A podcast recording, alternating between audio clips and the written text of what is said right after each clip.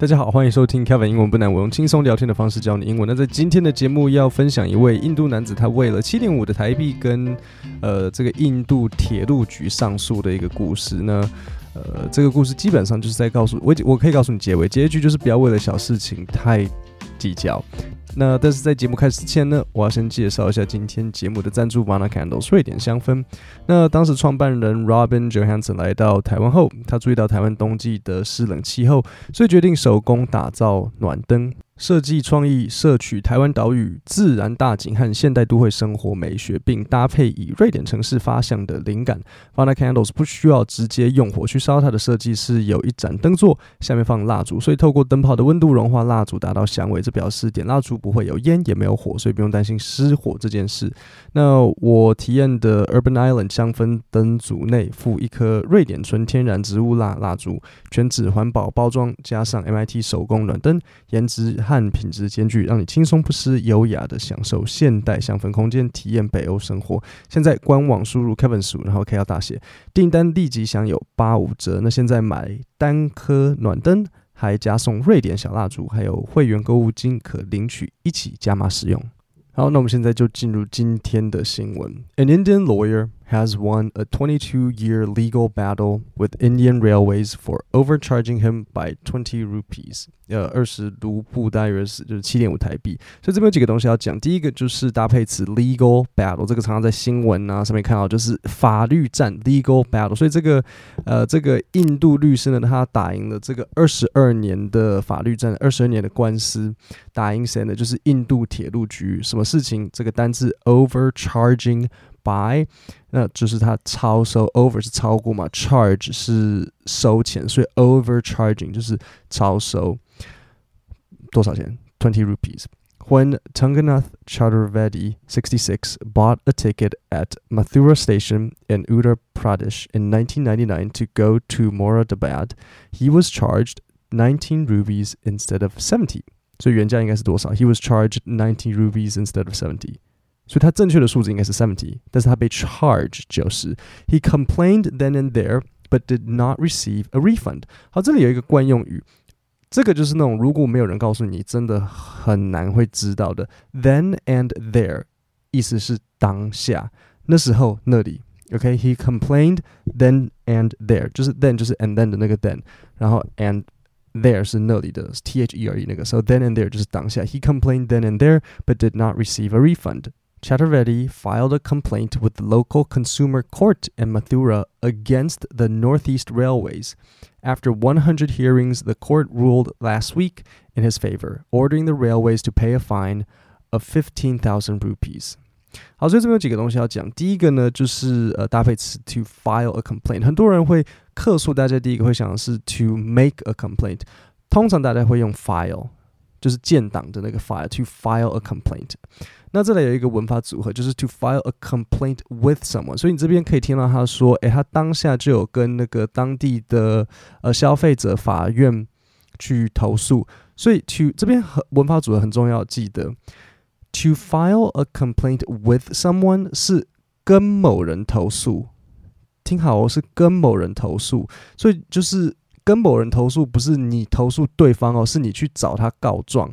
所以你会跟谁投诉？比如说你会跟客服，你会跟警察，或是你会跟法院投诉。To file a complaint with someone，记得 with 的意思是一起的，所以这个人这个对象理论上是跟你站在同一阵线的。理论上，那下一个文法组合，呃，to file a complaint against someone，against 才是对某人投投诉，因为记得 against 是对立的意思。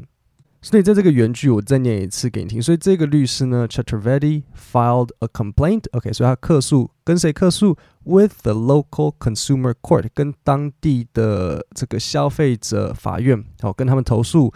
In Mathura，在 Mathura 这个地方，对谁？Against the Northeast Railways。OK，所以 complaint to file a complaint with someone 是跟某人投诉，这个人是接受你的投诉，然后呃 to file against someone 是对某人投诉。OK。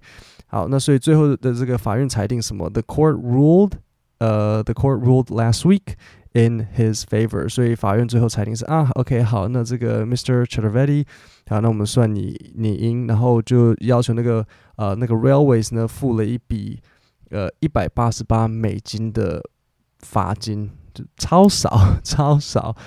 His family tried to convince him that it was pointless and a waste of time and money, even though he represented himself and so had no legal fees to pay.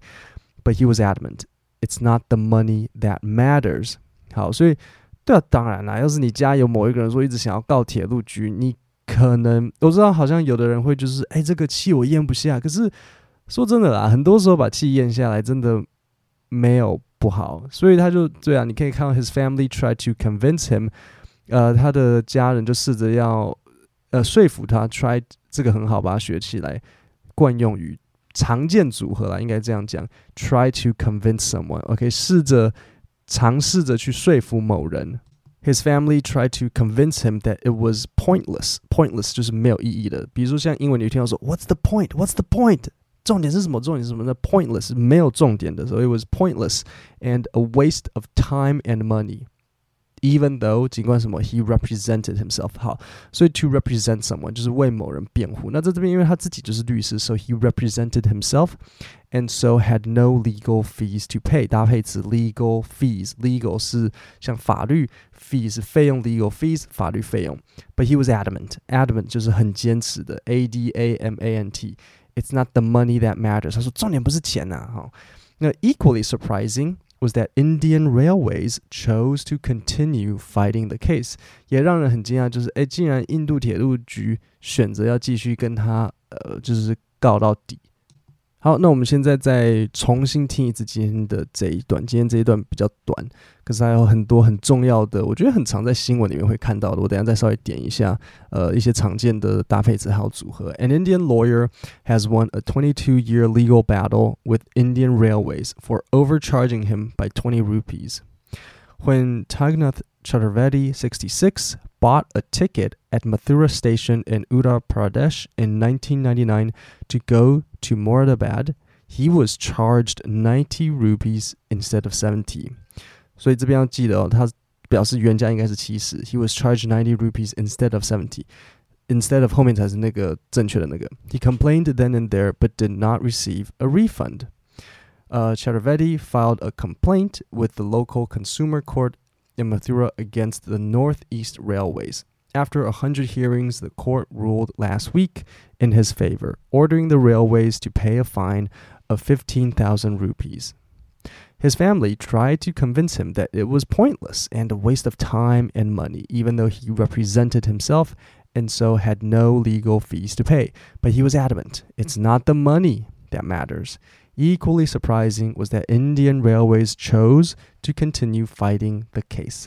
啊，所以这边有几个我觉得很重要的东西，呃，很重要的单字学起来。第一个搭配词 legal battle，新闻一定会常常看到两间大公司，比如说苹果跟苹果可以是苹果跟香蕉，苹果跟比如说微软好了，其实苹果跟谁比较容易吵架？我觉得是三星，所以苹果跟三星的两个开始互告。苹果说：“三星，你用我的这个智慧财产。”三星说：“你最好是。”然后这样子，so they are in a legal battle over 为了某件事情这样子。再来是 overcharging 是超收。那惯用语很重要，then and there 就是当下立即。OK，例如我当下就开始收东西。I started to pack my things right then and there，就是我可能听到你讲什么，我超级不开心。我我我当下啊，可能比如说呃，我要。去住在饭店里面，然后我看到这个饭店有，呃，厕所有大概三只老鼠跟四只蟑螂，哦，我当下东西都收了，then and there。好，然后再来是 to file a complaint，to file a complaint with someone 就是跟某人投诉，他是接受你的投诉。to file a complaint against someone 是对对某人投诉。